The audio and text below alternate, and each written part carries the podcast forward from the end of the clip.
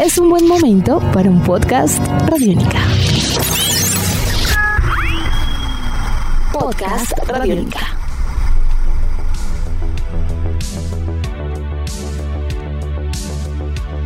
Amigos de Radiónica, sean bienvenidos a una nueva entrega de En Descarga Radiónica, el podcast, este espacio en el www.radionica.rocks, donde cada mes nos encontramos para hablar sobre todos estos mundos maravillosos entre cine, televisión, cómics, videojuegos y mucho más. Mi nombre es Iván Zamudio, arroba Iván Zamudio 9 en Twitter, arroba piloto.espacial.3000 en Instagram, contando el día de hoy en una nueva entrega de este viaje del grandiosísimo e inigualable Diego Bolaños, arroba Diego Maové, desde tierras españolas, desde hace dos años. ¿Cómo va todo, Diego? ¿Cómo va, Iván? Bien, contento, feliz de poder hablar del viejo Tolkien em, y en especial con una serie que, ¿cómo lo diría yo? es, es complejo. El tema puede ser complejo. Depende de qué equipo, posición esté usted eh, esto va a ser un gran podcast o lo va a odiar. Porque al, parecer no hay otra forma de consumir Tolkien hoy en día, ¿no? No, o, lo amas o lo odias. Eso es así de sencillo. ¿Usted en qué bando está? como me caracterizo como siempre, no me defino todavía. No lo sé. No lo sé. Eh, creo que es algo que hay que revisar. Bueno, resulta que hace ya un tiempito, estamos hablando del pasado primero de septiembre, se estrenó a través de plataformas digitales, más exactamente en Amazon Prime o Prime Video, como es el, nombre oficial de esta plataforma, eh, la serie del Señor de los Anillos, Los Anillos del Poder, The Rings of Power. Oiga, casi no hacen esta serie, ¿no?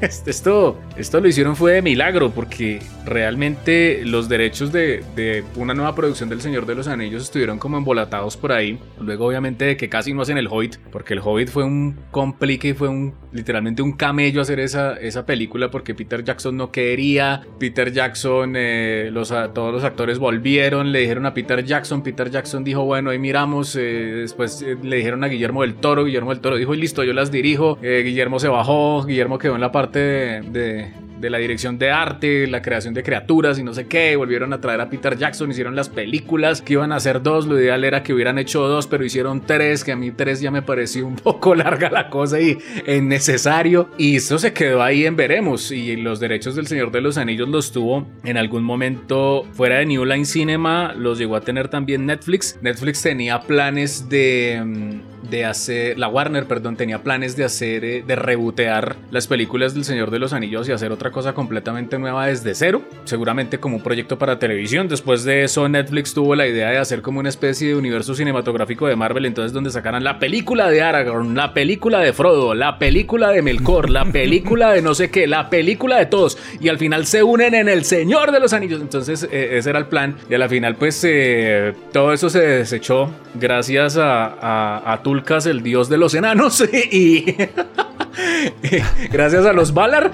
Y, en últimas, eh, pues el proyecto lo, lo, acogió Amazon, Amazon Studios, siendo la serie más costosa de la historia, ¿no? O sea, había un miedo ahí latente donde se decía, si Amazon fracasa con esto, eh, Amazon Studios puede quebrar.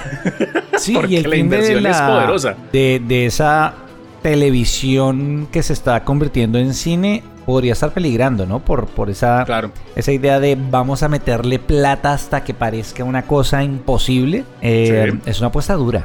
Eh, bueno, cuando Amazon, viendo obviamente, haciendo un estudio de mercado, obviamente todos allá sentados al frente de un tablero, se pusieron a ver, oiga, oiga obviamente eh, las series de fantasía épica, eh, en, general, ¿no? La fantasía épica en cine fue una cosa que tuvo como una, un repunte muy grande con El Señor de los Anillos, con El Hobbit. Trató de regresar, pero digamos que eso hizo parte como de una tendencia, ¿no? Hay que recordar durante esos años, Diego, todo era fantasía épica. Antes de que llegaran los superhéroes ya los empezaran a hacer bien, ¿no? Era, entonces sacaron las películas del Señor de los Anillos. De manera paralela, eh, Harry Potter, Narnia. Eragon, eh, bueno, nos quisieron meter Percy Jackson. Todo, mejor dicho, tenía que ser con, con fantasía épica hasta que, mejor dicho, nos, nos sangraran los ojos de tanta fantasía épica.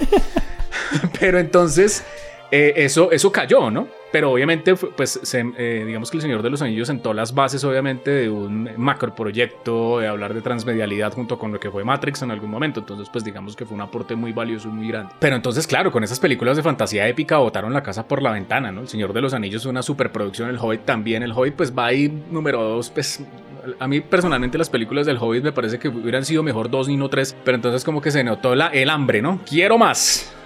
Necesito más plata. Sí.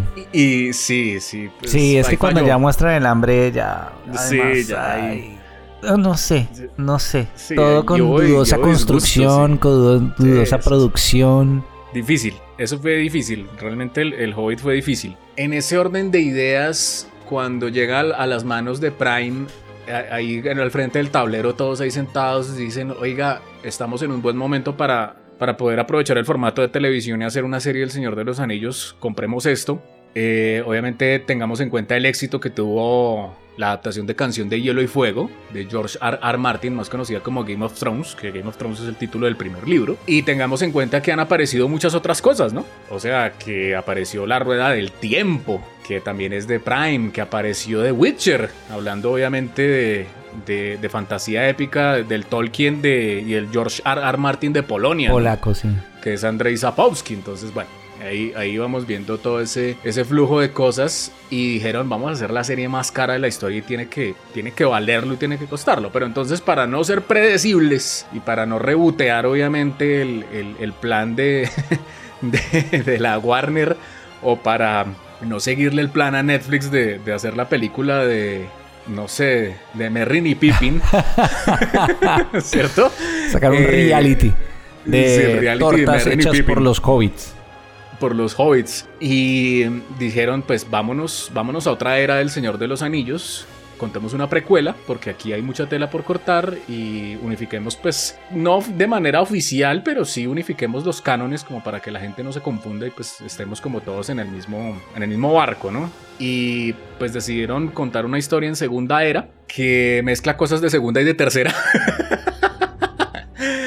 pero donde eh, se cuentan digamos, a partir de los acontecimientos de la Guerra del Anillo, de ahí para atrás se cuentan muchas cosas que son narradas en libros como el Silmarillion y que incluso en el, en el eh, preludio eh, del Señor de los Anillos, de, la comunidad del anillo de la primera película, pues se cuentan, ¿no? Se cuenta la, forjación obviamente de, los tres anillos de los elfos, los cinco anillos de los enanos y obviamente los nueve anillos para los reinos de los humanos. Oiga, y, y pues sale la serie y obviamente empezaron a caer eh, una lluvia de tomates así, pero sacados desde la mismísima comarca, ¿no? Porque los puristas de Tolkien están un poco enojados con la serie. un poquito nomás. Pero es que es una serie que no es ese problema de tratar de hacer todo, de no arriesgarse a nada. Y bueno, el, tema de la inclusión no lo voy a cuestionar, me parece que es un tema que, que no, o sea, no hay que debatir. Es decir, hay que estar a favor de la inclusión y la representación. Creo que no, no daña una historia, no la afecta. Y aquel purista que plantea que una historia es buena o mala porque por la procedencia o la etnia de los actores me parece una, estupidez. Pero eso es un chévere pensar en voz alta mía. Yéndonos que, que, es, que hay que ser honestos, ¿no? Gran parte del origen de esos tomates, ¿no? Hay que aceptar que hay quienes no aceptan el cambio, el movimiento, la evolución y mucho menos la inclusión. Y esto es un tema para revisarse en la cabeza, pero cada uno en su casa.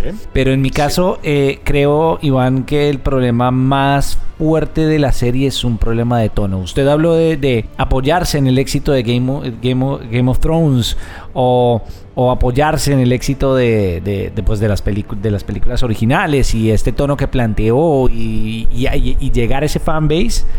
Eso no sucede y no va a suceder.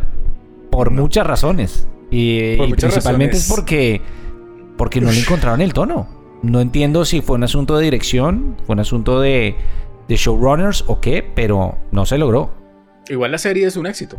O sea, ha sido un éxito. La ha visto. Creo que, digamos que puede que en los fanáticos vieja guardia eh, la cosa haya sido cuestionable, pero por lo menos sí han jalado nueva, digamos, nuevo público interesado, obviamente, en el tema del Señor de los Anillos, que a mí me parece completamente válido. Y me parece muy válido que también es un proyecto eh, hablando de lo que usted mencionaba del riesgo, porque es que, claro, cuando uno mira las tres películas del Señor de los Anillos y las tres películas del Hobbit, uno dice, hmm, me faltaron como cinco películas más para que me hubieran contado bien el libro, ¿no? Eh, entonces, claro, porque es que cortan demasiadas cosas y yo creo que el formato de televisión es inviable en cine es claro, en cine es muy complicado, pero digamos que en televisión se puede extender obviamente mucho más la cosa, se puede, digamos, eh, eh, coger como una banda elástica y obviamente sí narrar un montón de cosas y de temas alrededor de de lo que es El Señor de los Anillos. Digamos que eso es la, volviendo al tema de hacer eh, cine en televisión con esta era dorada que estamos viviendo, pues digamos que el formato permite que se puedan hacer muchas más cosas que no se pueden hacer obviamente en una película. Entonces digamos que a mí el riesgo me parece interesante de la serie y obviamente yo sí voy a entrar a decir una cosa, a mí la serie me encantó. Y yo soy fanático de Tolkien, yo fui de los que leí, obviamente, eh, Silmarillion en el colegio. Obviamente leí la trilogía El Señor de los Anillos. No he llegado, obviamente, a los cuentos, eh, ni los apéndices, ni los libros escritos por Christopher Tolkien. Tampoco llego hasta allá, sino que simplemente ese es un momento en el cual, y díganme ñoño si quieren. yo fui de los que jugué mucho Calabozos y Dragones y Dragonlance. O sea, hasta a esta hora usted espera que hasta ahora le digan ñoño. Sí, ah, sí, ya me pueden decirla abiertamente. También fui scout si quieren y no pasa nada.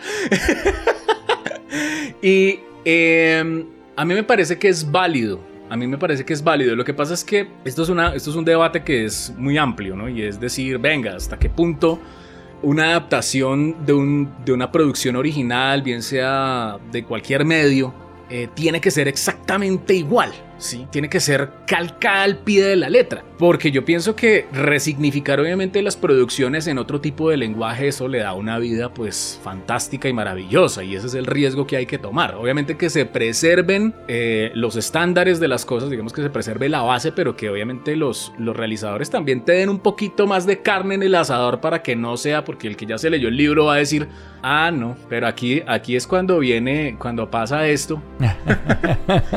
esto ya me lo pendiente acá, pendiente acá. Pendiente acá porque aquí es donde va a aparecer Fingolfin y no sé qué. Bueno, no. En cambio, sí, si a ti te dan una adaptación, pues que se, pueda tomar esas libertades respetando obviamente la base, pero que te presente algo nuevo para lenguaje de televisión. Y yo lo digo por dos cosas. Tristemente me tengo que remitir al lenguaje de los videojuegos, eh, perdón, de los, de los superhéroes, y obviamente hablar de dos cosas. Una cosa es cuando uno mira, no sé, Avengers Endgame e Infinity War, ¿sí? Yo no sabe, obviamente, que eso viene de, Infinite Gauntlet, bueno, eh, y que se toma sus libertades y mezcla un montón de argumentos y un montón de cosas y está muy bien, ¿cierto? Y crea algo completamente nuevo que toma de la base de la historieta. Pero cuando pasa una cosa como, por ejemplo, Watchmen de Zack Snyder, ustedes dirán, pero ¿por qué? qué cuál, es, ¿Cuál es tu problema, Iván, con Zack Snyder? Ese es otro podcast, ¿no? Pero ese es otro podcast. Pero, por ejemplo, el tema es que, por ejemplo, Watch, si uno mira la película, Watchmen visualmente es hermosa, ¿sí? Es perfecta. O sea, eso es, eso es coger... Zack Snyder cogió las viñetas contra un, un vidrio con harta luz y calcó todo. ¿sí? Y es, digamos, visualmente es esplendorosa, pero que te proponga a ti algo nuevo, como por ejemplo la serie de televisión de Watchmen, que es otra cosa, a partir de la base original, eso es otro cantar. Entonces, yo pienso que ese es el, ese es el tema ahí. Pienso que obviamente es muy respetable, obviamente, los fanáticos de Tolkien. Eh, conozco muchos, me he sentado con amigos a hablar del tema y que obviamente saben de Tolkien, pero de, de la A a la Z, ¿sí? Son ya nivel hardcore. No les gusta la serie, está bien. Pero, pero, pero no les gusta hay otros que sí les gusta. No le gusta la serie porque sea mala o sea buena. Exacto, por puristas. Es lo que yo he sentido, ¿no? Es el punto de vista que yo he sentido. A mí me encantó. O sea, yo le soy sincero, obviamente, claro, uno encuentra obviamente uno encuentra cosas que pasan en tercera era eh, mezclada con cosas que pasan en segunda. Uno encuentra cambios de personajes que, por ejemplo, es que Lady Galadriel no es una guerrera en los libros y se, se tiraron a Galadriel. Entonces, pues, no, esta es otra Galadriel porque es que es la adaptación obviamente a televisión, ¿sí? Están presentando algo completamente nuevo y que hagan ese tipo de cambios a mí no me parece malo siempre y cuando la tele, o sea, la serie de televisión a ti te presente algo nuevo y con lo cual tú te puedas meter en otra película y te presenten otra otra cosa, ¿sí? diferente a los libros, pero respetando la base de lo que es la obra de Tolkien. Yo le digo así de entrada, cuando empezó la, la serie, el primer capítulo, los tres primeros capítulos son difíciles de ver porque hablan, hablan, o sea, hablan. Sí. Hablan bastante, eh, pero por ejemplo el primer capítulo cuando muestran la, primera gran guerra, o sea, bueno, Han habido varias antes de eso, pero digamos el, gran conflicto contra Melkor, contra Morgoth, el maestro de Sauron, ese, ese, ese prólogo es divino. O sea, sí, esa, guerra que aparece. Ah, no, visualmente, visualmente. Yo creo que no tiene. No, creo que no estamos discutiendo acerca de, del elemento visual. Se nota cada céntimo y cada crunching sobre los estudios de animación y digitalización de Hollywood. Es decir, ahí hay sudor y sangre. Sí, de calidad en calidad no, no, no, no por ahí es, indiscutible. Además, los valores de producción son impresionantes. Y la propuesta estética me parece que es muy. Eh, le rinde mucho tributo a la obra original. Yo, yo la verdad siento también que, que son unos elementos fundamentales dentro del universo de Tolkien. La forma en que se ha interpretado eh, visualmente eh, y tradicionalmente este universo, creo que, creo que es muy fiel a, a muchos elementos que, que lo hacen exitoso. Pero yo le voy a dar otra perspectiva a mí no me parece mala, no me parece tan mala. Yo me quedo en esa línea gris y se lo, vuelvo, se, lo, se, lo, insisto desde el punto de vista de está bien, pero yo creo que, que, que, que algo, del, o sea, un material inspirado en El Señor de los Anillos puede dar mucho más. Yo le insisto, creo que es un asunto de tono. Creo que, que ver. Voy a, voy, a, voy a recurrir al universo DC. Me, me hace falta más oscuridad. creo que. Pero ya va para allá. Para sí, pero, pero igual sí, sí, sí, yo sé. Pero es un asunto, no sé si es una decisión estética, de ritmo, pero. Pero siento que pudo haber sido un poquito, un poquito más oscura, un poquito más cruda. Y es lo que le digo, esto es estético. Yo creo que es una decisión pura, pura, puramente estética. Porque esto es, esto es como un videojuego. En la medida en que ya los videojuegos van a llegar a un punto en que el nivel de realismo de un videojuego le permite a usted hacer un videojuego desde una línea estética como una película. Y eso usted verá que tan estilizada, sobreestilizada, hiperrealista o no quiera que sea. Siento que esto pudo haber sido un poco menos cuento, un poco menos, ¿cómo le diría yo a usted también? Como la... A ver, no es cliché porque no siento que sea cliché, pero estéticamente, si alguien lo ve y no tiene interés, ve casi un cliché de fantasía. Y yo siento que eso, eso hace que que muchos no terminemos de conectar con, el potencial de la historia, Iván. Yo no sé, a mí me parece que le hace falta un centavo para el peso Sí le entiendo el punto, sí le entiendo el punto. Eh, y, se, lo puedo, se lo puedo entender, digamos, con la siguiente analogía.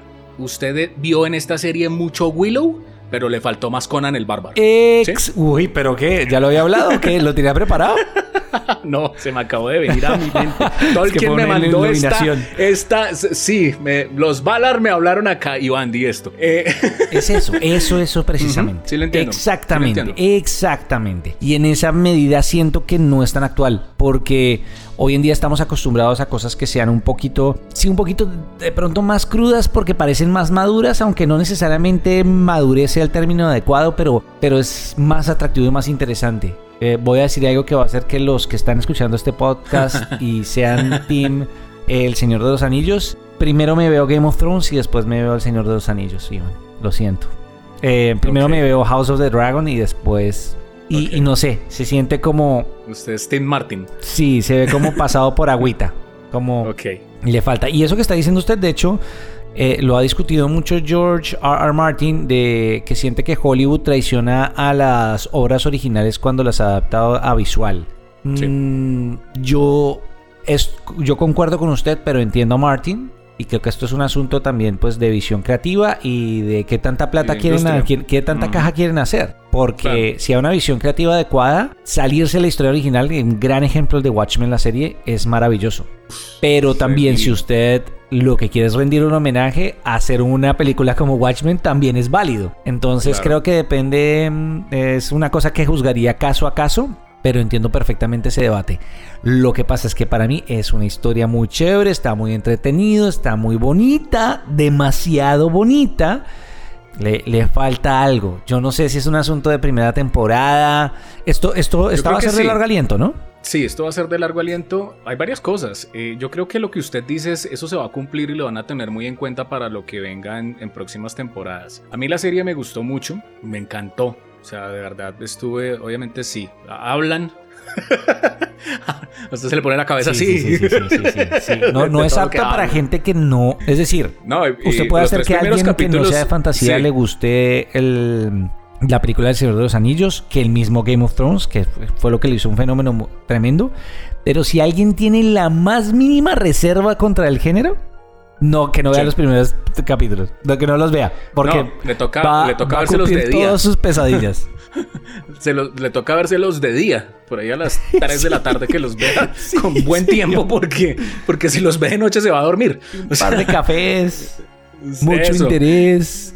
Eh, parar para googlear un rato. Sí. Vea, yo siento que por lo menos en cuanto para no, no ganar obviamente frente a lo predecible de lo que obviamente está establecido en los libros, porque son unos libros que tienen, pues, obviamente un fandom impresionantemente grande.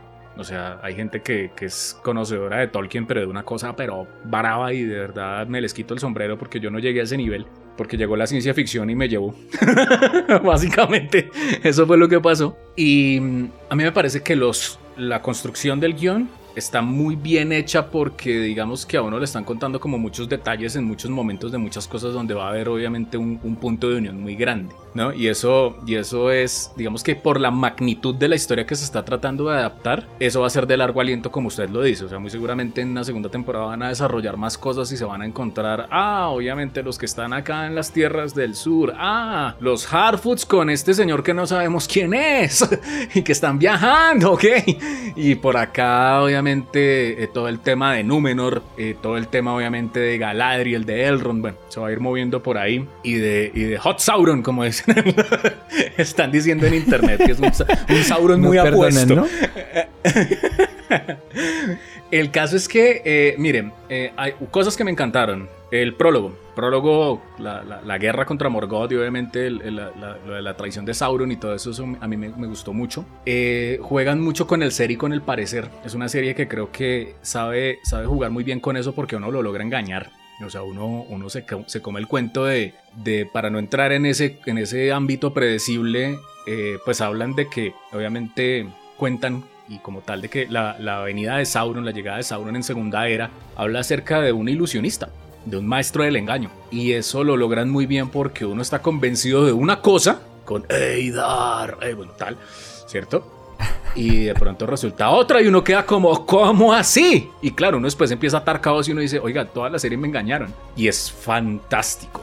El capítulo 6 el capítulo 6 y el comienzo del 7 son una maravilla, son brutales, brutales, o sea, todo el... Vamos a decir spoilers, ¿puedo hablar?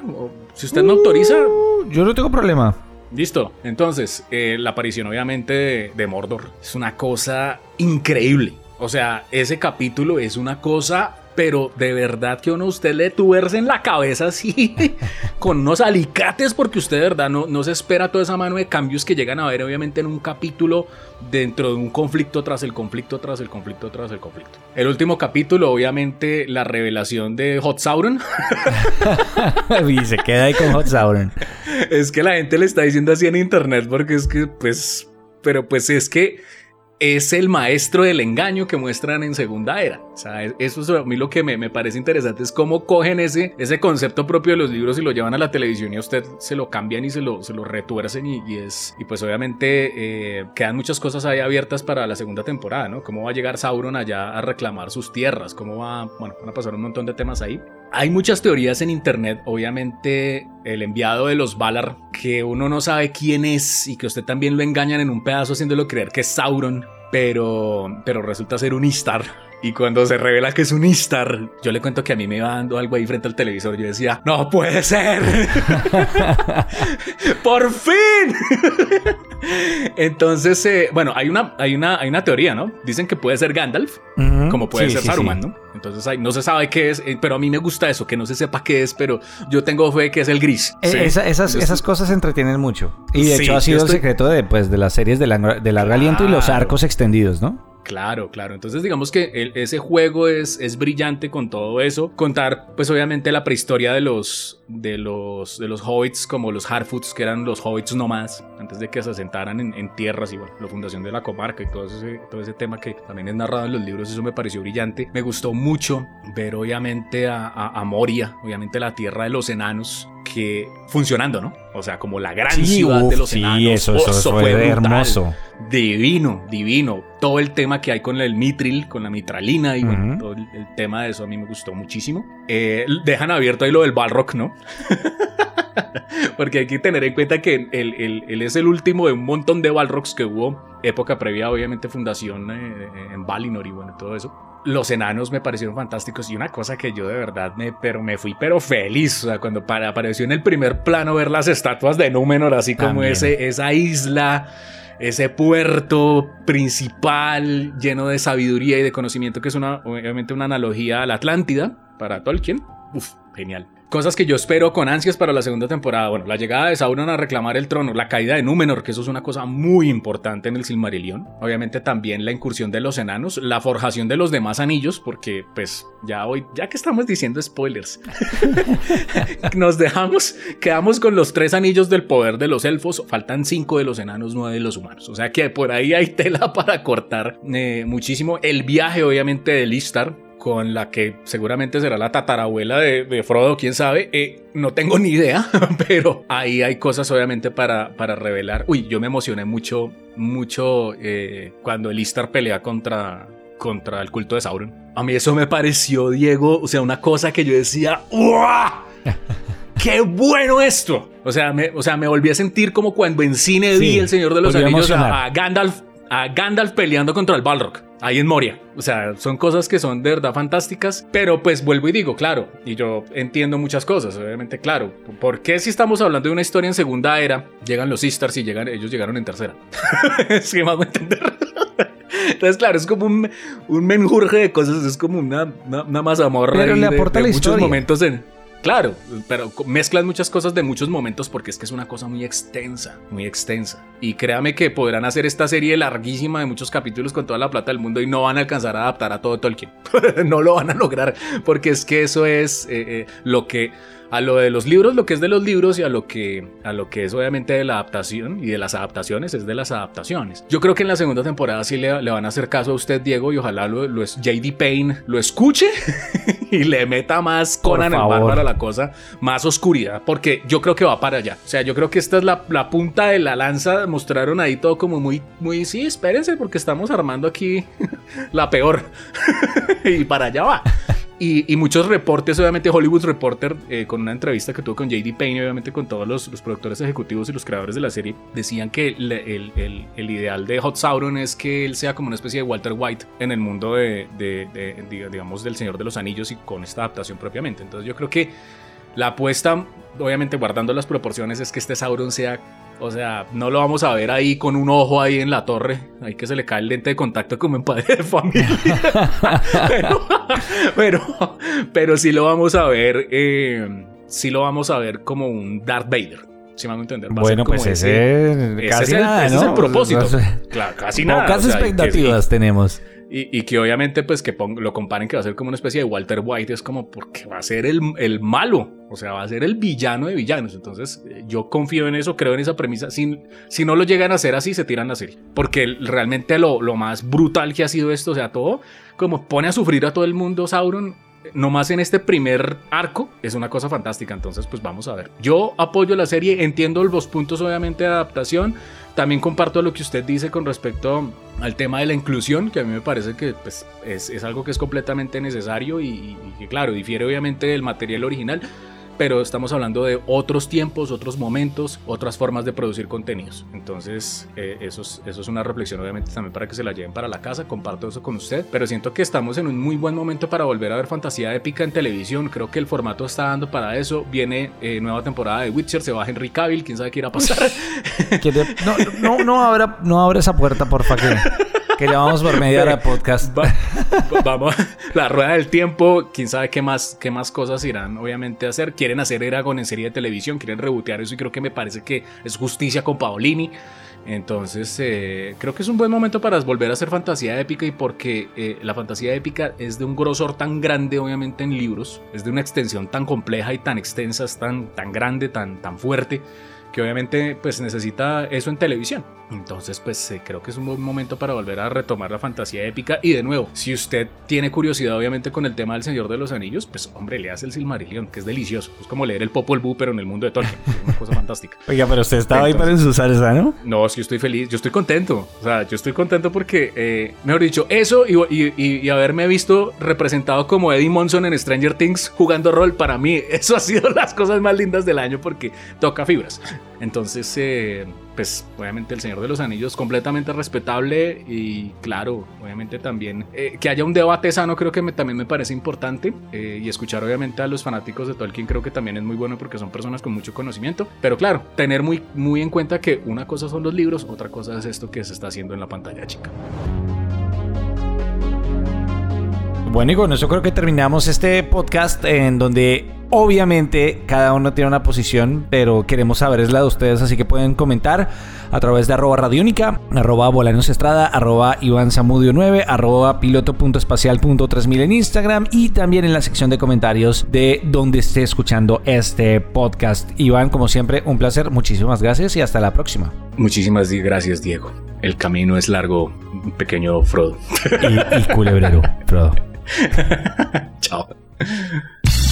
Nuestros podcasts están en radionica.rocks, en iTunes, en RTVC Play y en nuestra app Radionica para Android y iPhone. Podcast Radionica.